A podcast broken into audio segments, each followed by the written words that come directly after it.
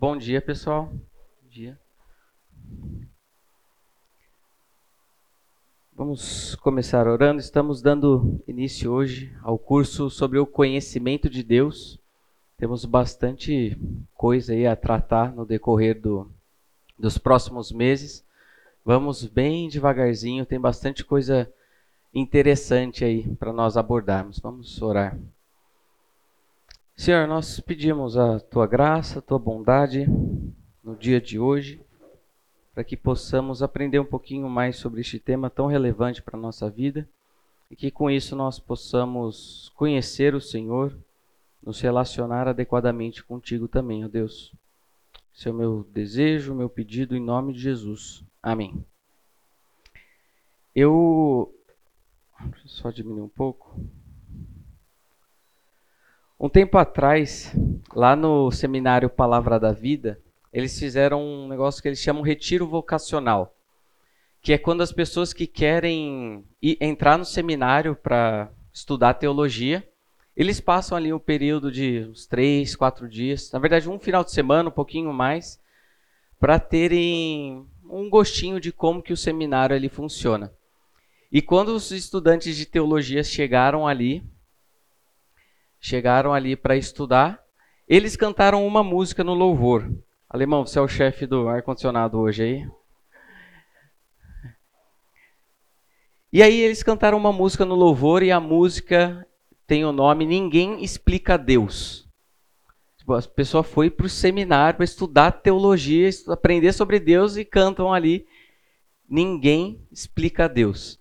E é engraçado que essa música, que é da banda Preto no Branco, ela mesma diz que ninguém explica Deus, mas ela vai falar que é, o universo se formou pelo seu falar. Essa mesma música vai falar que Deus é o dono de toda a ciência. Então ela fala, não, que ninguém vai conhecer a Deus, mas ao mesmo tempo ela vai afirmar um, um monte de coisas sobre Deus. E o que nós pretendemos abordar nesse curso com o tema O Conhecimento de Deus não é falar o conhecimento que Deus tem das coisas, o quanto que Deus conhece é, tudo, mas é antes, é falar como nós conhecemos a Deus. Então a resposta para essa pergunta às vezes parece um pouco óbvia, óbvia se nós podemos conhecer a Deus ou não. Nós não iremos, portanto, falar o que nós conhecemos de Deus. Fala, não, Deus é isso, aquilo, aquilo. Não vou apresentar para vocês essas características que às vezes a gente vai aprender através da teologia sistemática.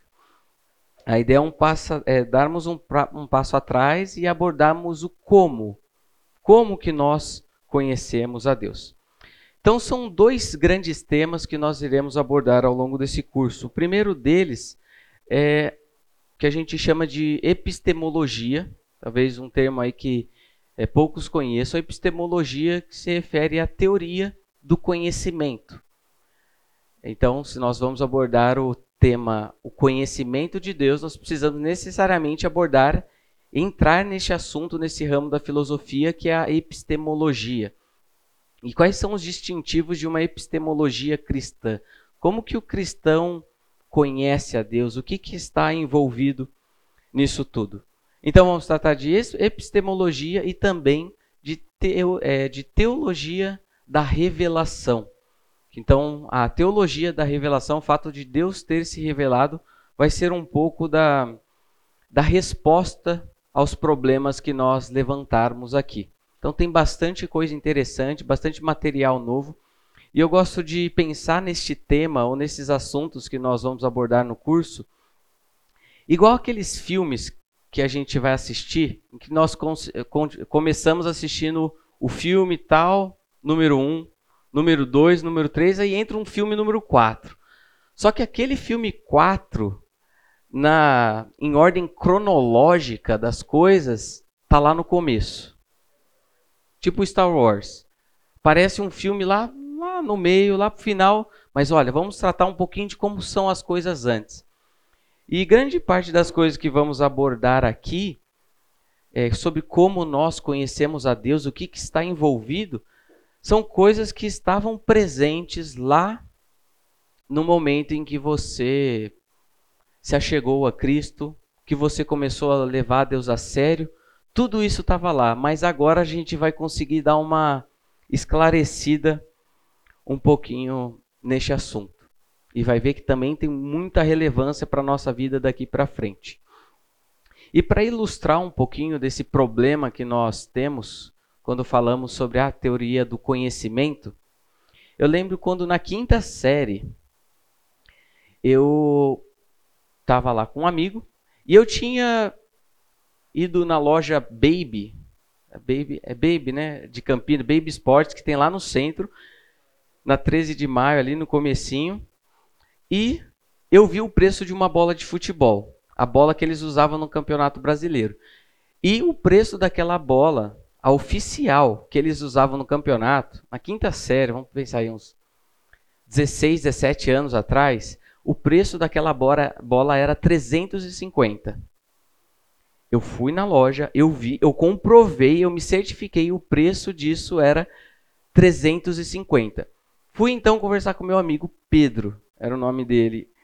A gente não se fala desde então. Mas aí eu falei para ele não, que eu fui, tá, a bola, essa bola que eles usam no campeonato é 350 reais. A bola da Nike oficial que eles usam. Não é? Falei, é. E eu fiquei tão indignado pelo fato de eu saber alguma coisa, falar, e ele não acreditar naquilo.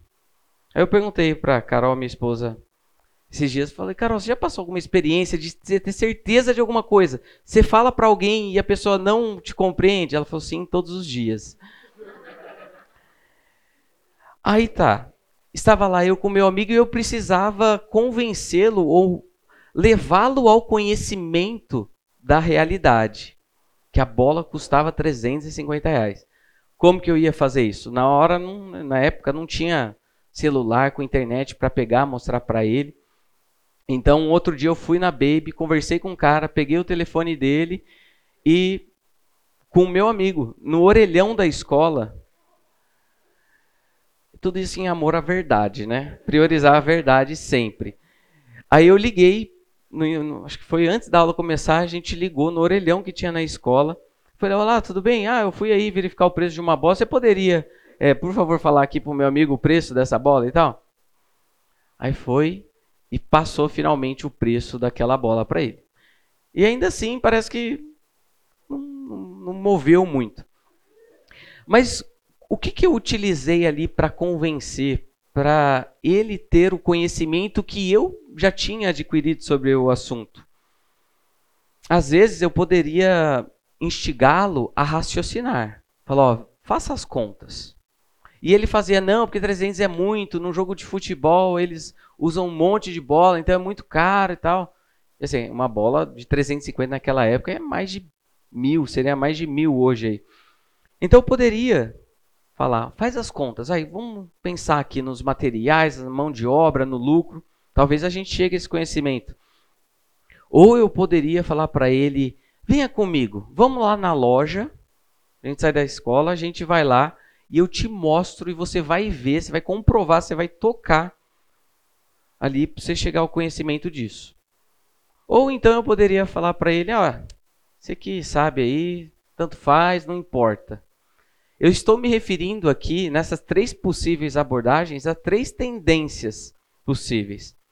A primeira tendência é o que a gente chama de racionalista. A segunda, quando eu falei, vamos lá, vamos ver a bola, vamos tocar, é uma tendência empirista. E a terceira, que, ah, não, tanto faz, você tem o seu próprio preço e por aí vai, seria uma abordagem subjetivista. Então, olha só como, ao tratar do assunto do conhecimento de Deus, como é um, um negócio complexo o conhecimento de maneira geral. E uma, um outro exemplo que eu tenho sobre esse assunto é que eu tenho uma lembrança, eu tenho uma memória de que na igreja, quando eu era criança, na igreja, lá em Sumaré, quando a gente morava lá, eu tinha visto um rinoceronte na igreja. Em um programa da igreja, num culto, tinha um rinoceronte dentro do salão de culto. Eu tenho essa lembrança muito clara. Até que, anos mais tarde, eu fui. Assim, parece um negócio meio louco, né? Não, não faz sentido. Mas até que um tempo depois eu tive que perguntar para os meus pais se aquilo aconteceu ou não. Que para mim eu tinha certo, eu tinha certeza absoluta que aconteceu. Eu não posso raciocinar e, e chegar a uma conclusão sobre esse assunto. Porque assim, é meio absurda a ideia? É, mas não é impossível. Se eu tivesse falar que eu tinha visto um dinossauro, aí sim. Mas rinoceronte? Faz sentido? Não, mas ainda é possível de acontecer. É, é provável? Não é provável. Não tenho fotos, não tem como comprovar aquilo empiricamente. Então, eu tive que, para ter, ter esse conhecimento, eu tive que apelar ao testemunho de uma autoridade. Eu tive que apelar ao testemunho dos meus pais. Eles falaram: não, isso não aconteceu. Você sonhou. Aconteceu alguma coisa. Então hoje eu descanso no fato de que aquilo não existiu. Esse é um pouquinho o, o dilema que nós estamos lidando. Jeremias 9, 23 e 24, nós lemos assim: Assim diz o Senhor não se glorie o sábio em sua sabedoria, nem o forte em sua força, nem o rico em sua riqueza. Mas quem se gloriar, glorie-se nisto, em compreender-me e conhecer-me. Pois eu sou o Senhor, e ajo com lealdade, com justiça e com retidão sobre a terra. Pois é dessas coisas que me agrado, declara o Senhor. Então é desejo de Deus que a gente o conheça. Existe essa possibilidade do conhecimento de Deus. Não se trata de uma é, de algo tão subjetivo assim que a gente vai formulando uma ideia sobre Deus. Deus quer e pode ser conhecido. Mas, como eu disse, o curso se propõe a responder o como nós conhecemos a Deus. E aí que começam os problemas, como eu contei aquelas duas histórias de pessoas que vão afirmar que conhecem a Deus ou que conheceram a Deus, mas as ideias divergem. E para isso, eu quero que vocês respondam. É, podem entrar tanto pela, pelo QR Code ou entrar nesse site que está aí, mente.com. E vocês têm aí a possibilidade de responder como conhecemos a Deus? Tem é, espaço aí para três respostas. Se você está sem celular, se você está incapacitado de responder neste momento, não tem problema. Só para começarmos um exercício. Como conhecemos a Deus? Qual vai ser a divisão desse curso? O que, que eu pretendo abordar no decorrer de oito aulas? E como eu comecei falando, vai ser algo de passo, passo a passo, a gente vai caminhar até o final dessas oito aulas. Nós temos uma assim, um, um, gr grandes quantidades de conteúdo. Então nós vamos caminhando de pouquinho em pouquinho e creio que vai ser bênção para a vida de nós. Hoje é mais uma introdução, é um, uma introdução sobre o tema. Nós vamos abordar sobre essa possibilidade do conhecimento de Deus ou não, nós vamos conversar sobre qual que é o objeto que nós estamos procurando conhecer, qual que são os, quais são os meios para se conhecer a Deus. Na aula que vem nós vamos trabalhar sobre o Deus que se revela. Ano passado eu, eu fiz uma pregação lá na igreja com esse tema. A proposta é usar um pouco daquele material também. A gente sabe que usa, temos a Bíblia à nossa disposição hoje, que ela é a revelação de Deus para nós hoje. Mas como que Deus se revelou ali para a formação das Escrituras? Então, como que Deus se revelou para os profetas, apóstolos? Será que Deus falou diretamente com pessoa? Como que pessoas tiveram o contato com Deus? Terceira aula, todos conhecem a Deus? Nós vamos ver, baseado lá em Romanos capítulo 1, que o conhecimento de Deus é algo que, em que todos são indesculpáveis. Não há como afirmar uma ignorância com relação a Deus. Há como afirmar uma ignorância com relação a Jesus. Mas nós vamos ver quais são os problemas disso. Ah, mas se a pessoa que é temos lá um ateu, ele diz que não conhece a Deus, a pessoa que está distante, que fala que não conhece a Deus, que nunca ouviu falar sobre Deus, será que ainda assim ela conhece? Bem, tema bem complicado de, de expor assim, mas nós vamos destrinchando ele. E nós pretendemos também, eu pretendo trabalhar três tendências do, da teoria do conhecimento. Então eu contei aquela história lá da bola e nós vimos que Há três maneiras, eu utilizei ali, eu poderia ter utilizado três maneiras diferentes para convencer alguém ou para a pessoa ter o conhecimento. E será tema de uma dessas aulas, essa aula estará bem interessante, a tendência racionalista. E quando a gente entra com algumas pessoas que querem conhecer a Deus, assim, e quer que você traga uma explicação que faça sentido, uma explicação que seja lógica, que esteja dentro ali dos quadradinhos que ela propõe para você.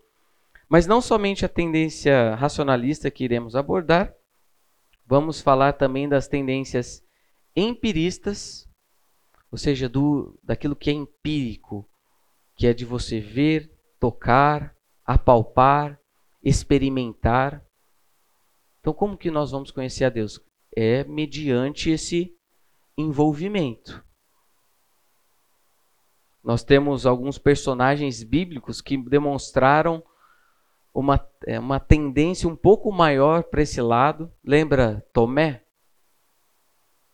O que, que é isso daqui em termos da, da teoria do conhecimento? É um cara que, para ele, o conhecimento, para o conhecimento ser validado, ele precisa da, da, da experiência. Ele precisa comprovar.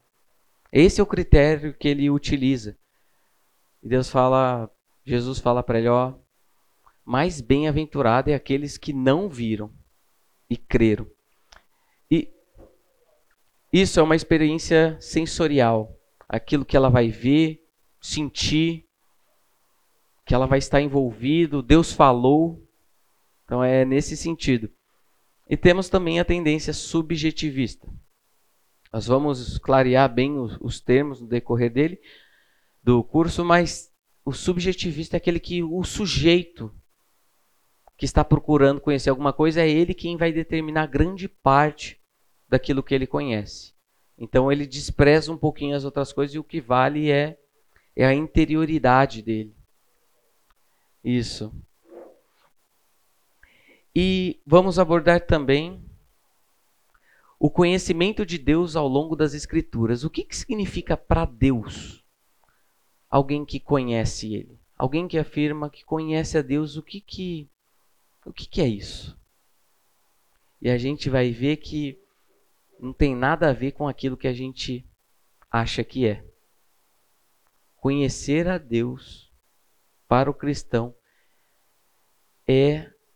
Eu vou falar só nessa aula. Argumentos para a existência de Deus.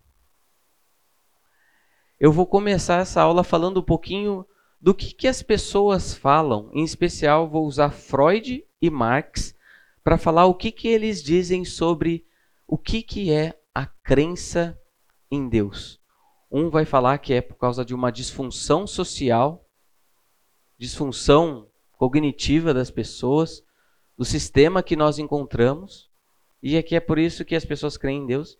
E outro vai falar que é porque nós precisamos dessa figura nós que crescemos e somos cuidados ali pelos nossos pais, por causa dessa nossa fragilidade e fraqueza, quando tem a ideia de um Pai todo-poderoso, nós precisamos e nós nos agarramos nisso.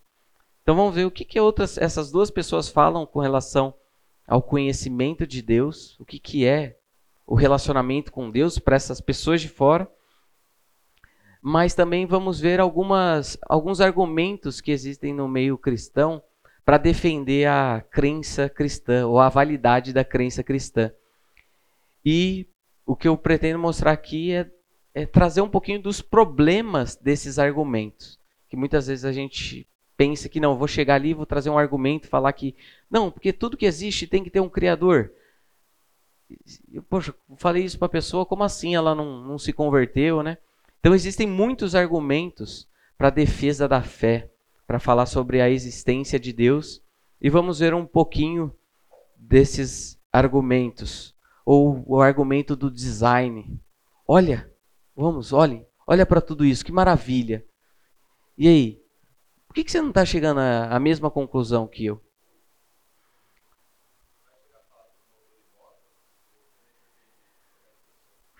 Não, esse, sim, eu devo tocar justamente nessa aula a, a ideia da tem tanto um pouquinho de Aristóteles, tem Tomás de Aquino, todas essas esses argumentos assim, devo tocar um pouquinho nisso, sim.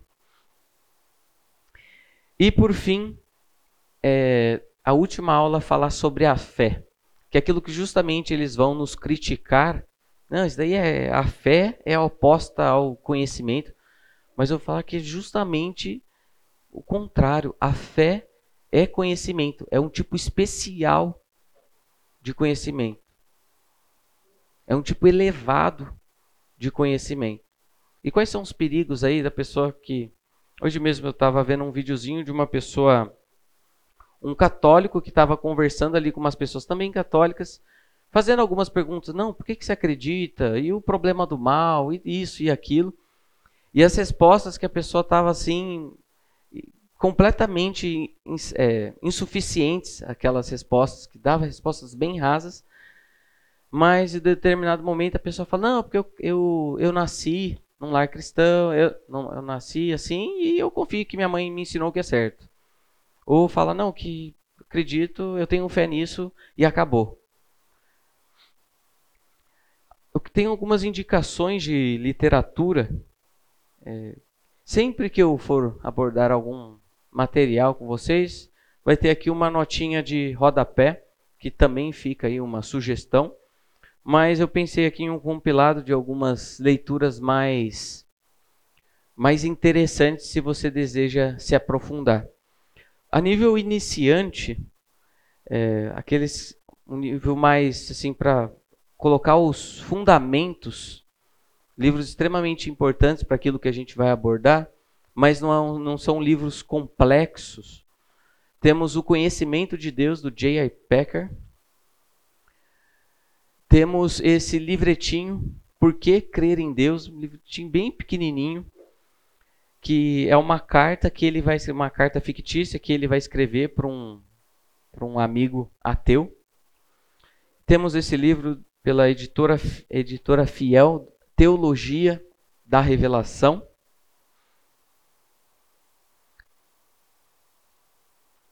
Indo para um nível, vamos dizer, intermediário deste assunto, tem a doutrina do conhecimento de Deus, aquele da esquerda, que é do John Frame, e do Francis Schaeffer, o Deus que se revela. Esses dois volumes aqui do Eber Campus, Eber Campus Pai, né? Eu sou sobre a doutrina da revelação verbal também, vamos dizer, em nível intermediário, mas um livro bem interessante sobre este assunto. Abre bem a mente, faz algumas colocações, às vezes, que a gente nunca tinha parado para pensar.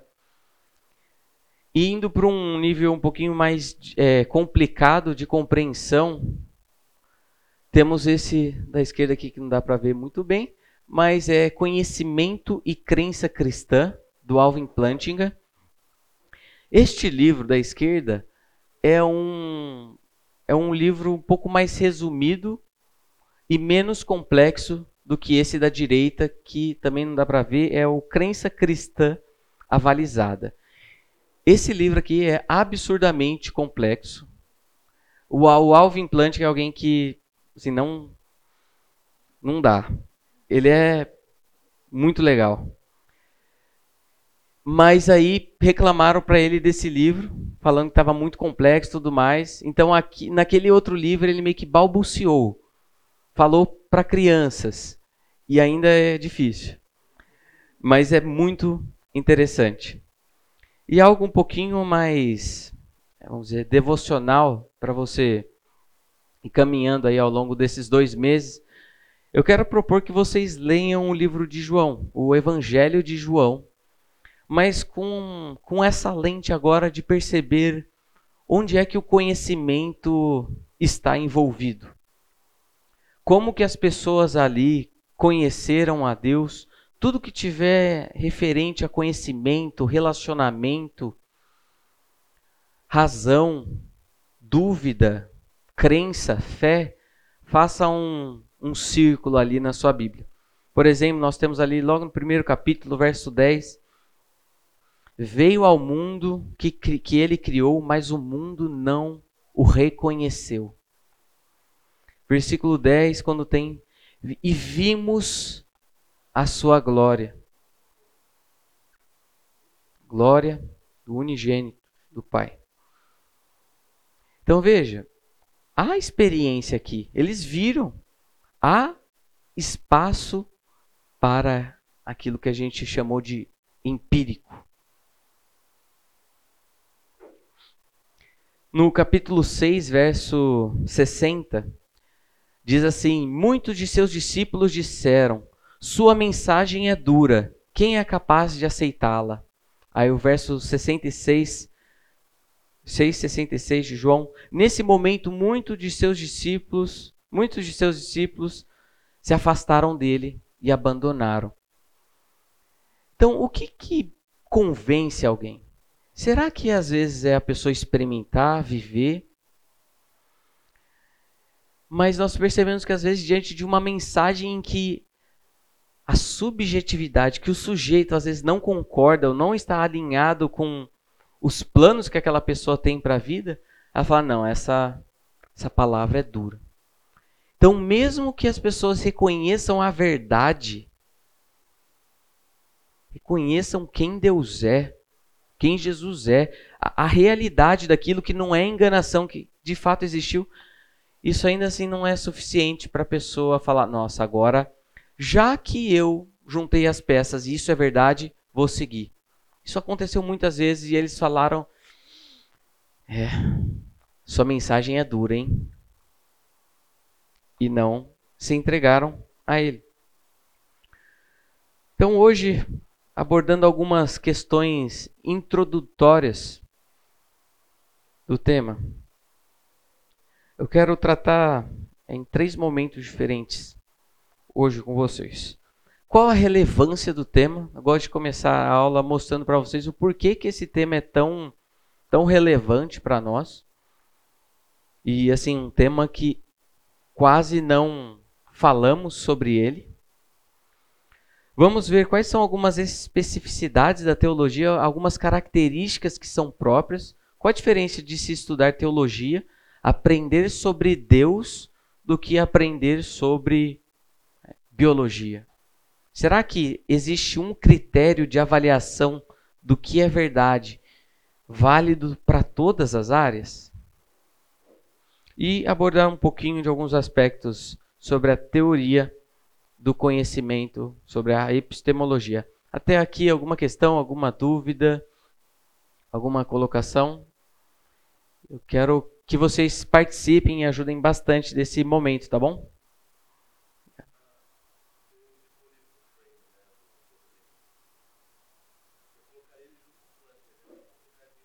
Uhum.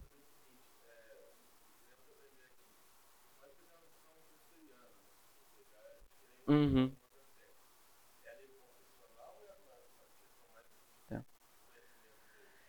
É, muito do que eu vou falar aqui está alinhado, é, está bem alinhado com uma teoria da epistemologia do conhecimento de Deus presbiteriana. Por quê? Porque são eles que estão falando basicamente sobre isso. Então, se pega o Alvin Plantinga, é, e eu estarei bem alinhado com esse aspecto da teologia deles.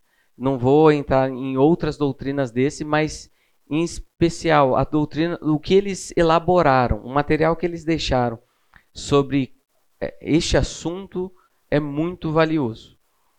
Então, se a gente pega um Alvin Plantinga da vida, ele é alguém que é reconhecido fora dos limites da do, cristãos na academia. Ele formulou um negócio de tal maneira é, que não tem muito para onde fugir. Não, assim, não tem muito para onde fugir. Então, é alguém absurdamente respeitado. Então, a ideia é trazer um pouquinho disso. Eu não vou trazer para vocês aqui ah, sobre o batismo infantil, aliancismo e coisas assim, tá? Milenismo. Eu vou utilizar esse apenas este aspecto aqui. O outro a gente finge que não está lá. Então, qual que é a relevância do Deus? É, do Deus não. Qual que é a relevância do tema? Podemos conhecer a Deus? É questão básica, né? Se não se não podemos conhecer a Deus, qual o sentido de estarmos aqui? Eu creio que todos vocês respondem positivamente. Então há a possibilidade do conhecimento de Deus. Você conhece a Deus? Como que você responderia? Você conhece a Deus? Qual que é a natureza desse seu relacionamento? E é nisso que eu tenho apanhado bastante nos últimos meses, quando a gente acha que o conhecimento de Deus tem a ver com conhecimento é, cognitivo acerca das proposições que Deus deixou para a gente. Às vezes a gente pode conhecer muito da Bíblia, saber muito das doutrinas, dos teólogos, tudo aquilo que eles falaram, mas a gente não conhece a Deus. Às vezes a gente pode conhecer sobre Deus. Oi? Que nem Jó.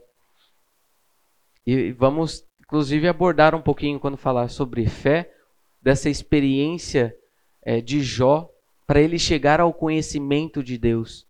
Alguém que levava Deus a sério, alguém íntegro, mas a gente percebe que o conhecimento de Deus é algo mais relacional do que cognitivo. Pessoas que conhecem muito mas Deus chega e fala: Não, você, não me conhece.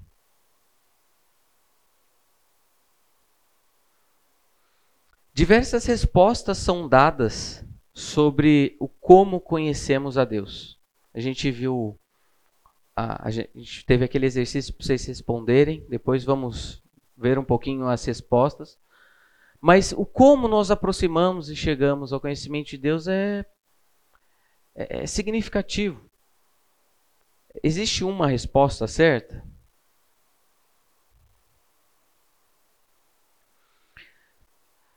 Às vezes a gente se depara com algumas pessoas que dizem conhecer a Deus. Não, Deus. Assim, nós não vivemos em um contexto em que tem muitos ateus. As pessoas vão falar assim que não, creio em Deus, acredito em um Deus, tal. Mas quando ele vai falando é, é uma concepção de Deus completamente diferente da sua. Parece que vocês não estão falando acerca do mesmo Deus, né? Aí como que essa pessoa chegou à conclusão? Qual que é a ideia que essa pessoa tem sobre Deus e como ela formou essa ideia que ela tem de Deus? Quais foram os critérios que ela usou?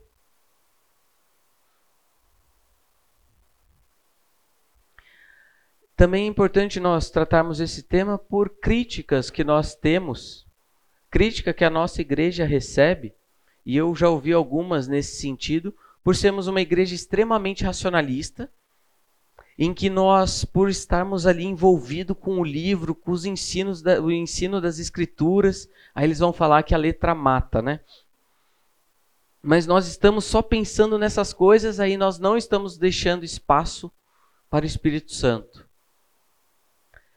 Há alguma validade dessas críticas? Ou será que eles estão errados? Estamos nós certos? Então aqui às vezes vai tocar um pouquinho em assuntos sensíveis, de algumas críticas que às vezes, ó, esse ponto aqui acho que tem uma uma fundamentação. uma postura, geralmente, é, por nossa parte, de ceticismo com experiências sobrenaturais com Deus. Às vezes a gente ouve, e eu ouvi recentemente, é, dessas histórias assim que as pessoas falam: não, eu ouvi, eu experimentei, Deus me disse. Vocês também têm dificuldade de. Nossa, será mesmo? Que às vezes nós ouvimos coisas de pessoas não pessoas que têm alguma disfunção falam, não, eu fiz tal coisa. Mas pessoas sérias com Deus. Que elas vêm e colocam alguma coisa para a gente e falam, eita, como que eu vou encaixar isso no meu sistema de crenças, né?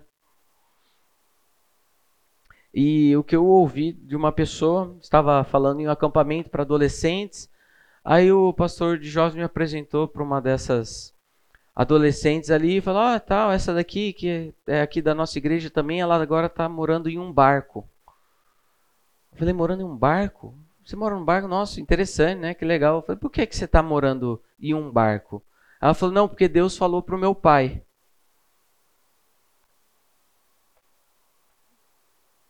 E aí? Há espaço para isso? Vou falar também, já libero para o intervalo, a nossa intenção de provar a existência de Deus, via de regra, racionalmente. Isso daqui é muito importante, gente, porque o conhecimento que nós temos acerca de Deus implica no conhecimento que nós temos acerca de todas as demais coisas. Um cristão e um não cristão, no mesmo ponto de vista, num mesmo local, observam uma mesma coisa. Eles observam um gato atravessando uma rua.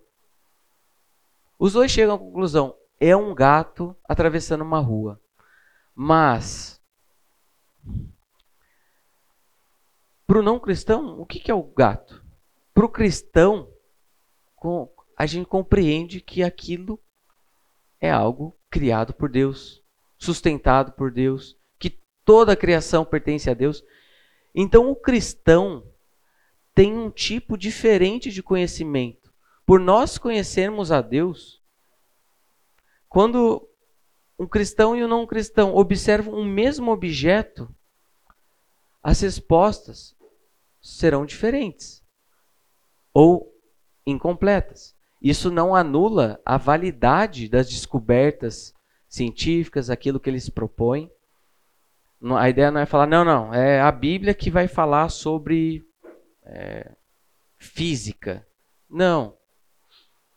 Mas é um tema relevante. Será que aquilo que ele está propondo, já que ele está tirando Deus da equação, é válido? A fé cristã é racional? Às vezes a gente vai responder que sim, mas às vezes não dependendo do que a pessoa que está falando com a gente quer dizer com racional. Nós podemos demonstrar a veracidade dela? Então, essas são algumas questões para nós discutirmos ao longo dessas aulas. Então, vamos para o intervalinho, daqui a pouco a gente volta. Ok, então ele quer uma certeza é, para crer em Deus do tipo 2 mais 2 igual a 4. E aqui o apologeta, o evangelista, começa a falar: isso que você está pedindo com relação a Deus não funciona para a maior parte das questões da sua vida. Você não pode se casar se você quer um tipo de certeza desse jeito. Você não pode dormir essa noite lá com é, no, no, dormitório aí da, do, da faculdade, porque você não sabe. Você não tem esse tipo de certeza se a pessoa vai lá e vai te esfaquear ou não. Você não pode dirigir um carro, porque é, você não tem esse tipo de certeza para essa situação. E efetivamente, é isso que nós esperamos, ou essas verdades que são autoevidentes, do tipo 2 mais 2 igual a 4, elas não dizem para nós muitas coisas, ou, ou elas não respondem às principais questões da nossa vida. E nós temos aqui um pouquinho, talvez eu aborde em algum momento com vocês, aquilo que se chama fundacionalismo clássico. fundacionalismo clássico é, é aquela é uma defesa de que todo conhecimento ele tem que partir de outros tipos de conhecimentos que são ou autoevidentes ou inquestionáveis. Então é como se fosse uma nós tivéssemos uma pirâmide e o fundamento para todos os nossos conhecimentos teria que começar ali, ó, daquilo que é autoevidente e inquestionável. Mas isso daí, ó, não, não funciona na prática de ninguém, na prática da vida de ninguém. Tem aqui alguma contribuição? Alguma percepção desse vídeo? Ok. Quero entrar então nas especificidades da teologia. E se nós aceitarmos os pressupostos que as pessoas muitas vezes colocam para a gente, não vai ter debate, a crença cristã não poderá ser é, apresentada de maneira a ter crédito. Então aqui ele falou: olha, eu quero que você me dê 2 mais 2 igual a 4 com relação a Deus. Eu, eu preciso de evidências é, para crer nisso. E ele poderia ter falado ali: não, mas olha, olha Deus, isso começa já a mostrar um monte de coisa, trazer um monte de evidência, mas nisso ele teria caído no, na pergunta. A pergunta da pessoa está com problema. Muitas vezes a gente não percebe essas perguntas que colocam para gente. Então fala, olha, me convença de que Deus existe. Que? Sai daqui. Você não, você não vai falar assim, né? Mas fala, não, não, não vai ser desse jeito. Não é assim que as coisas funcionam. E se você cai nesses argumentos ou nessas perguntas, aí sim que a gente vai é, indo ladeira abaixo. E algo que eu costumo a, a ilustrar esse ponto é quando a gente pergunta para alguém: Murilo, você já parou de bater na sua mãe? Responda sim ou não. Você já parou de bater na sua mãe? Sim ou não? Responda sim ou não, Murilo. Você já parou de bater na sua mãe?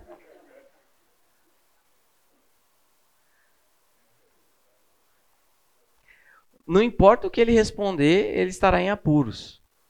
Se ele falar assim, parei, ah, então você batia antes. Se ele falar não, porque ele continua batendo.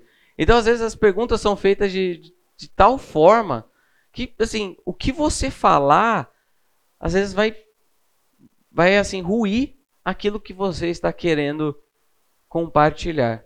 Não, eu preciso de evidência para crer em Deus. Não, olha, não é dessa maneira que funciona. Nós não precisamos nos submeter às perguntas e à maneira em que eles colocam algumas coisas. Nós podemos dar um passo atrás e falar: olha, não é bem assim.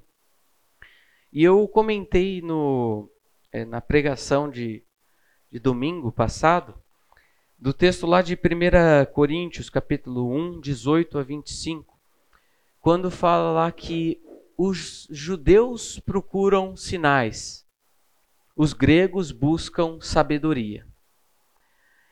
Então tinham dois grupos ali que gostariam de receber a mensagem do evangelho, ouvir sobre Deus de acordo com as suas tendências, de acordo com os critérios que eles achavam que eram razoáveis para validar uma coisa ou não. Para os judeus, as coisas tinham, Jesus tinha que se apresentar com sinais, demonstrações é, de maravilhas, milagres. Era isso que eles estavam esperando de Jesus.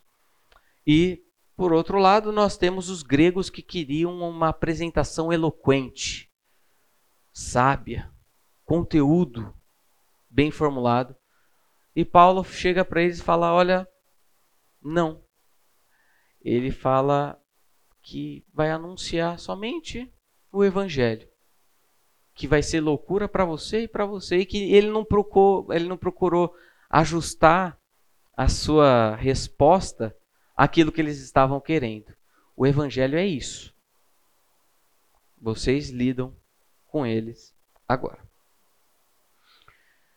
Então, para a gente abordar um pouquinho das, da, das questões características da, da teologia, quando a gente vai estudar acerca de Deus, eu quero começar trazendo um problema que nós temos e que aqui o Alvin Plantinga ele vai estar tá falando sobre um pouquinho sobre Kant, o filósofo Immanuel Kant. E diz assim: Ao mundo das coisas em si, as coisas como elas são, independentemente de qualquer atividade intelectual da nossa parte. Também há o mundo das coisas para nós. Este é o mundo conhecido da experiência, o mundo de casas, pessoas, oceanos, montanhas. No entanto, o primeiro é o mundo das coisas como elas são, de modo independente de nós, das coisas em si.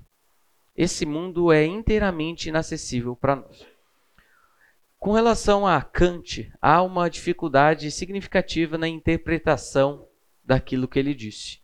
Então, tem, tem momentos em que parece que ele diz uma coisa, momentos que parece que ele diz o contrário daquilo, mas há um consenso, há uma interpretação mais popular de que, de fato, Kant dividiu o mundo em o um mundo das coisas em si e o um mundo das coisas para nós. Então existem dois mundos que podem ter, vocês podem encontrar a explicação desses dois mundos diferentes com outros nomes.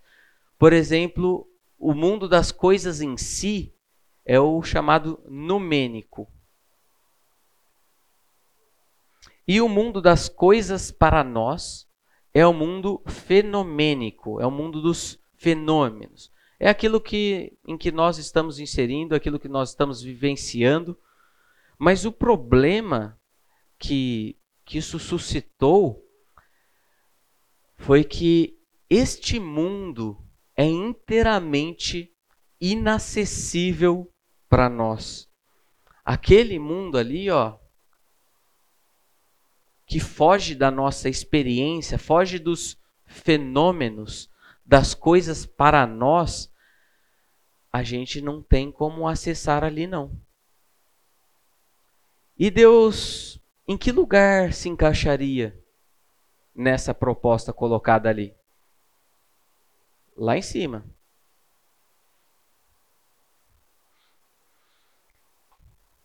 As coisas da religião não entram nas coisas das ciências.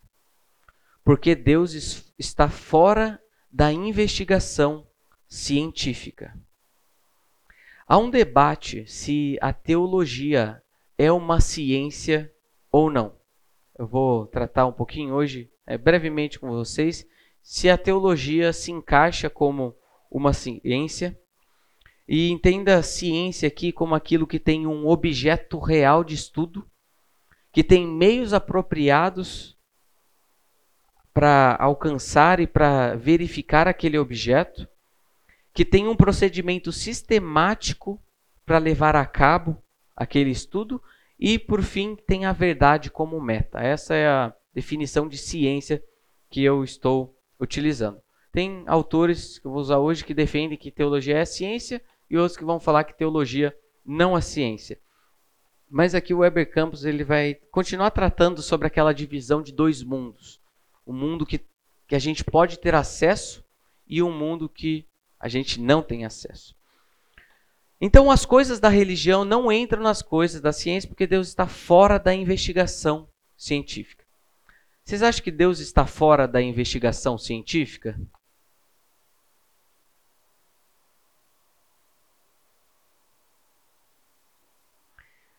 pois está na esfera daquilo que Kant chamou de, é, de mundo numênico.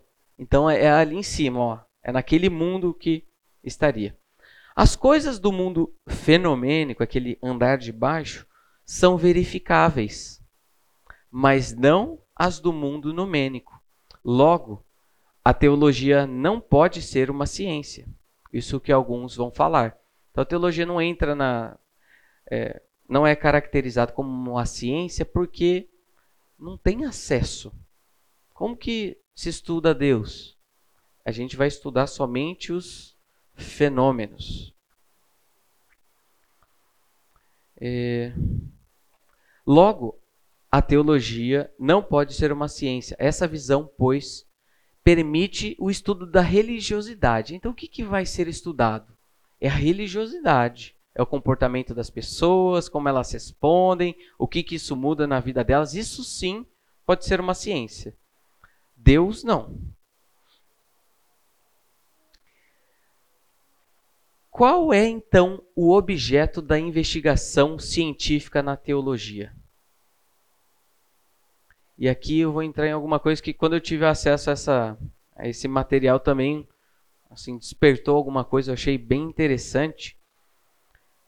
Porque a teologia é uma ciência somente se tiver um objeto real de estudo.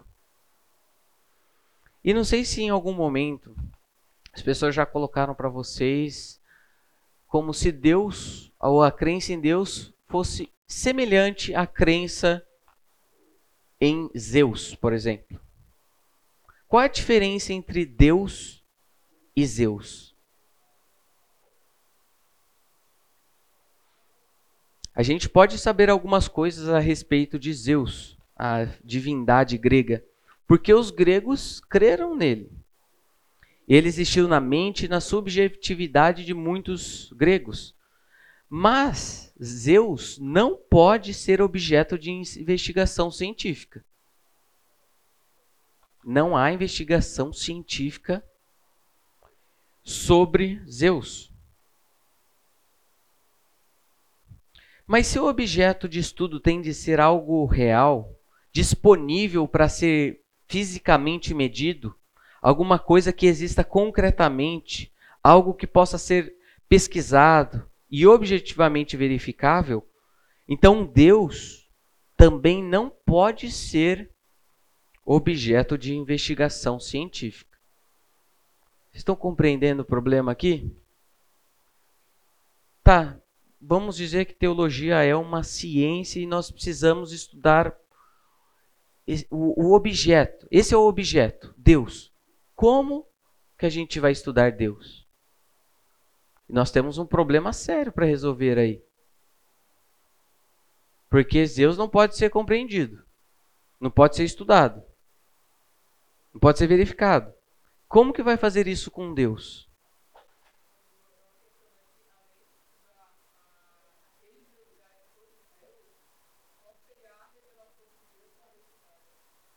Uhum.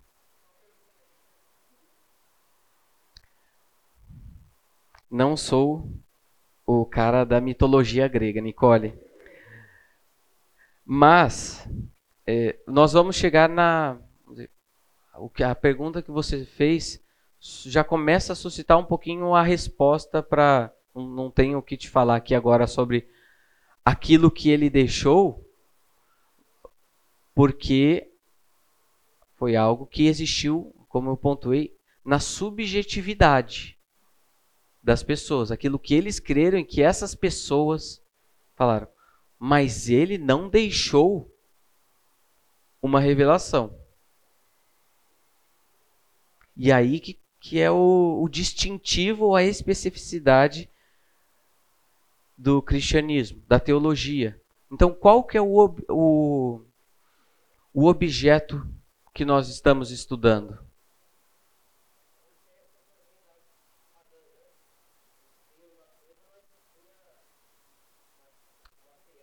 Tá. Boa resposta. E quando nós procuramos defender ou explicar o que é teologia, como que vocês poderiam? O que é a teologia? A definição básica, clássica. Estudo de Deus.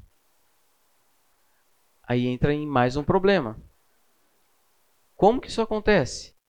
Como que você vai pesquisar Deus? Então, essa definição mais comum de teologia como a ciência de Deus tem alguns, algumas questões. A gente pode continuar usando essa definição, mas a gente precisa estar atento a algumas questões. Muitas definições tendem a interpretar literalmente o termo teologia e chegam à conclusão de que Deus deve ser o objeto do estudo científico do homem. Então, o que, que nós estamos estudando na teologia? Deus. Essa ideia é de fato insatisfatória. Eu lembro quando eu trouxe a, a comparação de Deus com Zeus.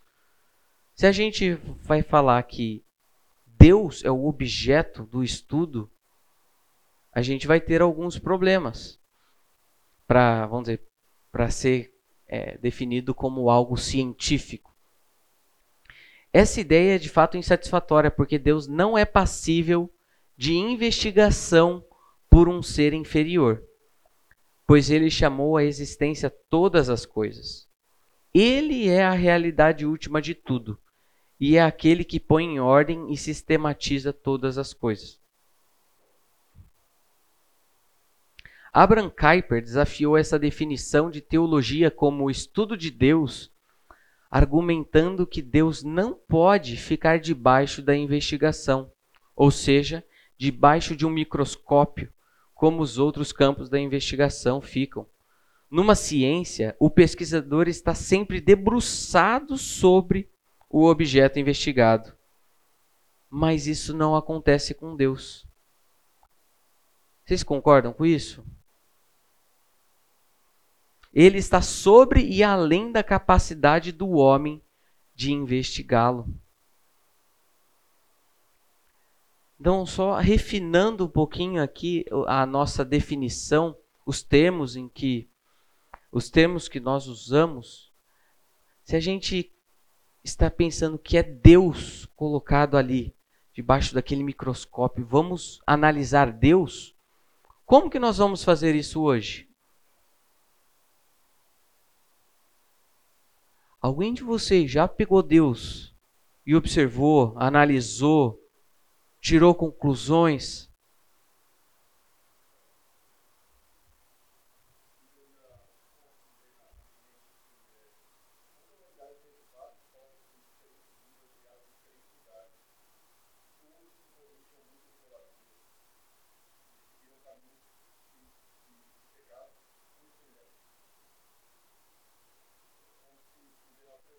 Uhum.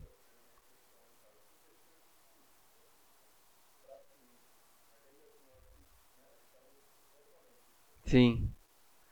A gente vai abordar um pouquinho sobre isso quando tratarmos que todos têm o conhecimento de Deus, mas, de acordo com Romanos 1, vai falar que eles suprimiram o conhecimento de Deus. Então, quando a gente vai falar com uma pessoa que diz não crer em Deus, a ideia é a gente conseguir apertar aquele botão ali daquilo que ele já sabe. E o que acontece, essa é mais uma evidência de que todos conhecem a Deus, porque se for, foram criados por Deus para adorar a Deus, eles não deixam de ser adoradores. O ser humano não vai conseguir viver sem adorar alguma coisa. E é por isso que vai desembocar ali na idolatria, justamente você comentou de todos os povos, essa idolatria universal. Bem colocado. Então estamos aqui com esse problema. Como que vamos estudar Deus? E aqui a gente caminha já para uma resposta. Se é assim, como se pode saber alguma coisa sobre Deus? por meio da sua autorrevelação.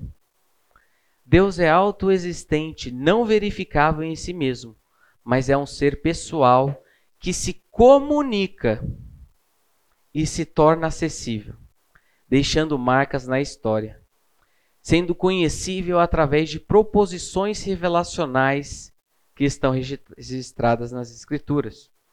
Essa sim é o objeto da investigação do homem o homem estuda Deus mediante aquilo que ele revela de si mesmo. Portanto, a teologia deve ser entendida como a, o estudo da revelação ou a ciência da revelação. Então, vocês perceberam? Mostrei para vocês, a, às vezes, uma insuficiência dessa resposta, falar que ah, não, a, a teologia é estudo de Deus. para apontar para vocês um caminho diferente que da teologia como o estudo da revelação de Deus. Vocês deram muitas respostas que caminham justamente nessa nessa direção. Depois eu abro ali. Falando de Bíblia, revelação especial, revelação geral.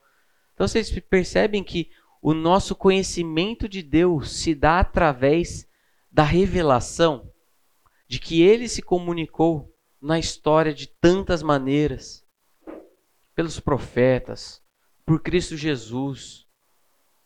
Falou através de sonhos, sinais. Deus, então, o tempo inteiro se comunicando, se revelando. E nesse ato de Deus se comunicar, Deus se revelar, que nós conhecemos Ele.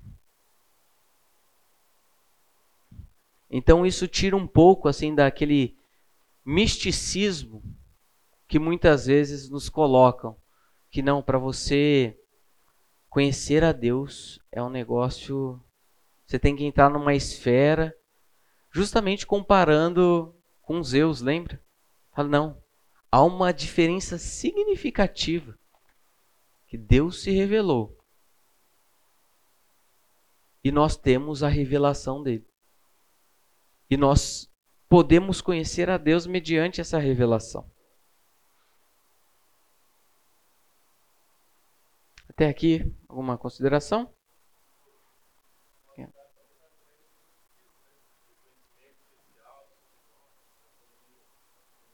Uhum. Excelente. E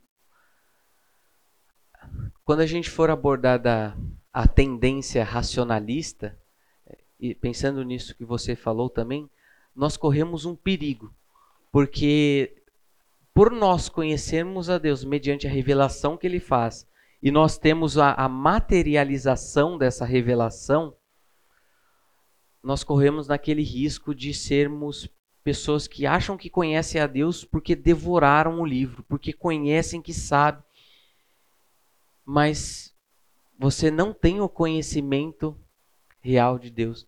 E às vezes, e é uma coisa que tem me chamado muita atenção ultimamente, uma coisa que eu tenho parado para avaliar, é que às vezes a gente acaba sendo adorador de um livro e não de uma pessoa. E eu acho que é esse o, o erro que nós colocamos aqui.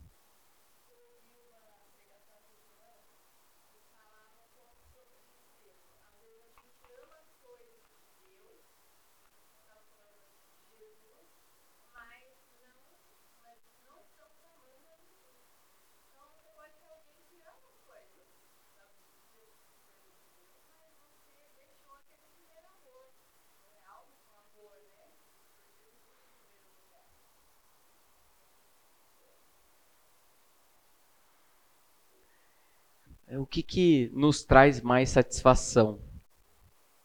Às vezes, pegar um livro da Bíblia para ler, é, pegar algum livro qualquer que fale também sobre Deus, sobre teologia, se debruçar sobre aquilo ou se relacionar com esse Deus.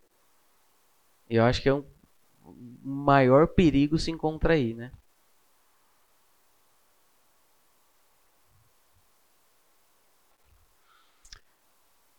Então nós falamos agora do nós falamos um pouquinho sobre o objeto que é estudado na teologia, trazendo um pouquinho que, olha, é claro, nós chegamos ao conhecimento de Deus, mas o objeto sobre o qual nós nos debruçamos e conhecemos a Deus é a sua revelação. Por isso que vamos trabalhar bastante nesse tema. Mas eu quero falar agora sobre o meio apropriado para se estudar teologia. Então, aquilo que eu falei, que às vezes nós queremos ter um critério universal para conhecer todas as coisas, que não vai funcionar. Às vezes, a maneira que, você, a pessoa que está lá na matemática e tem as respostas todas certinhas, se ela quiser trazer isso para o estudo da teologia, não vai funcionar. A natureza do estudo de Deus é distinta. O estudo científico de qualquer matéria exige que se disponha dos meios adequados. Não se estuda cientificamente a teologia como se estuda física ou química. É diferente. Os meios devem estar em consonância com a natureza dos objetos. Aquilo que eu falei, o conhecimento de Deus, Deus, a teologia, possui uma natureza, uma característica distinta. E isso deve ser levado em consideração. As pessoas podem ser conhecidas somente quando duas coisas são preenchidas. Primeiro, a pessoa deve comunicar-se. Então, assim, se Deus não tivesse comunicado, se Deus não tivesse falado, teríamos um grande problema, mas ele falou. Geralmente em linguagem inteligível. Aquilo que eu comentei para vocês sobre o livro do Plantinga, de ser um negócio que às vezes a gente lê e não, não entende. De que, que adianta? Se alguém fala, ou se uma pessoa vem e fala de uma maneira que a gente não entende, o, o conhecimento ou a revelação não se efetivou. Então, para ter comunicação, uma pessoa tem um ato e a outra pessoa pega Murilo em nome de Jesus. E a outra pessoa assimila aquilo, tem que ser algo inteligível. É que se dê para compreender. É interessante que a, a, na teologia eles usam a expressão que chama-se acomodação para a maneira em que Deus, o Deus Todo-Poderoso Eterno, vem e comunica para a gente. Ele acomodou a sua linguagem à nossa capacidade de compreensão.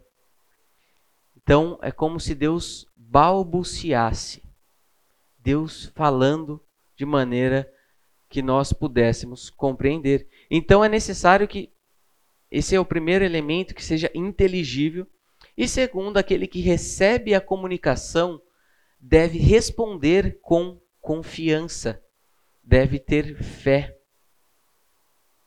E fé é conhecimento.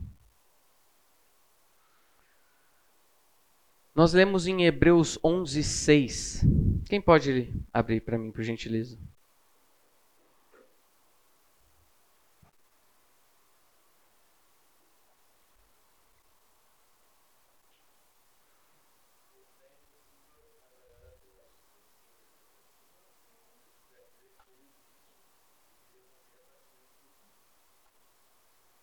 Às vezes a gente quer tirar o elemento fé no nosso conhecimento de Deus para ficar justamente com, com aqueles argumentos verificáveis, com a lógica, com a razão ou com a experiência. A gente quer isso.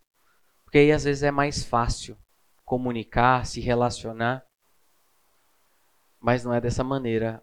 Deus deixou esse meio. É da vontade de Deus que a gente chegue ao conhecimento dele pela fé. Isso é de Deus. E é por isso que isso exige também submissão da nossa parte. Deus quis desse jeito. Eu vou me submeter àquilo. Então, confiar é o meio apropriado para se obter conhecimento das pessoas. Você precisa confiar naquilo que as pessoas estão te falando para que você a conheça. Sem essa confiança, não podemos conhecer a outra pessoa de modo íntimo e sem o equivalente teológico que usamos, usualmente chamamos fé. Simplesmente outra palavra para a mesma coisa. Nós não podemos conhecer a Deus sem fé. O Deus que não é crido não é verdadeiramente conhecido. E aí que entra, no, entra novamente aqueles problemas dos nossos critérios que nós colocamos para conhecer a Deus. Quero que Deus se revele, se manifeste a mim dessa maneira aqui, dali. Eu preciso disso, daquilo. Aí sim eu posso estar tranquilo, posso responder adequadamente às pessoas que me perguntam. Mas o Deus que não é crido não dá para conhecer. não dá para conhecer esse Deus. E às vezes a gente tem dificuldade de assumir e de confirmar para as outras pessoas que de fato precisa fé. Sem fé é impossível agradar a Deus, pois é necessário que aqueles que dele se aproximem. Qual que é o final do versículo? Como que é? E é o galardoador daqueles que o buscam. A fé é o meio. Às vezes a gente tem medo de, ao falar sobre fé, as pessoas falarem: tá vendo? Aí que você mata a razão. Nós vamos concluir o nosso curso justamente falando sobre fé. Aqui agora o Herman Bavinck, também na tradição presbiteriana, ele vai falar para a gente também sobre é, quatro tipos de, é, ou quatro maneiras em que nós temos conhecimento sobre algo. Até mesmo dentro do círculo das ciências não teológicas, há vários tipos e graus de certeza. Então, o primeiro tipo que ele coloca aqui para a gente é a certeza que é adquirida pela observação pessoal.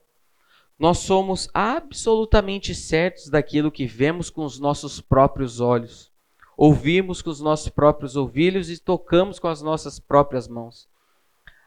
Há então um elemento é, dentro de várias ciências que é o elemento da observação. Deus não fala para a gente também, olha, não existe a observação. Um outro meio que ele coloca para gente é um tipo intuitivo de certeza, aquela organização da nossa mente. Mas quando a gente pensa na, na questão do videozinho que eu coloquei, olha, eu quero 2 mais 2 igual a 4. Eu quero esse tipo de certeza. Esse tipo de conhecimento que nós temos, um conhecimento intuitivo, ou que também é chamado de a priori, é um conhecimento. Então, se você tem um ponto A do Murilo e tem um ponto B comigo aqui, qual que é o, a menor distância para o ponto A, para o Murilo chegar até a mim? É uma reta. Ele tem que vir. E assim, isso é só organização da mente, não existe grande esforço. Então isso existe. Mas o que, que isso vai responder para muitas dessas nossas questões sobre o conhecimento de Deus? Ele vai apontar para um terceiro tipo de conhecimento que é testemunho de pessoas idôneas. Há conhecimento também no testemunho de pessoas que nós confiamos, pessoas que são sérias. E isso tem um valor significativo. Ainda mais quando nós pensamos na revelação por parte de Deus. Quem é de quem é esse testemunho? De quem é essa autoridade que está nos revelando? É o próprio Deus. E ele vai falar também sobre o raciocínio, aí um trabalho mais pesado e que é também apoiado por provas. Então ele coloca aqui a observação pessoal, organização da mente, testemunho de pessoas idôneas e o raciocínio que é apoiado por provas. Mas só quero falar para vocês, para a gente encerrar, que não há um só tipo de certeza, um tipo desse conhecimento que seja válido para todas as ciências. Cada uma tem a sua especificidade E se a religião, e quero concluir aqui, deve ser aquilo que diz que é, que ela é, isto é, o serviço de Deus, o amor a Deus com toda a mente, o coração, força, então ela deve estar fundamentada na revelação, em uma palavra de Deus que tem autoridade. A autoridade divina é o fundamento da religião e, portanto, a fonte e a base da teologia. Essa é a essência da religião. É isso por hoje, pessoal. Nós temos um longo caminho aí pela frente. Creio que vai ser bem válido para todos. Deus abençoe e um bom domingo.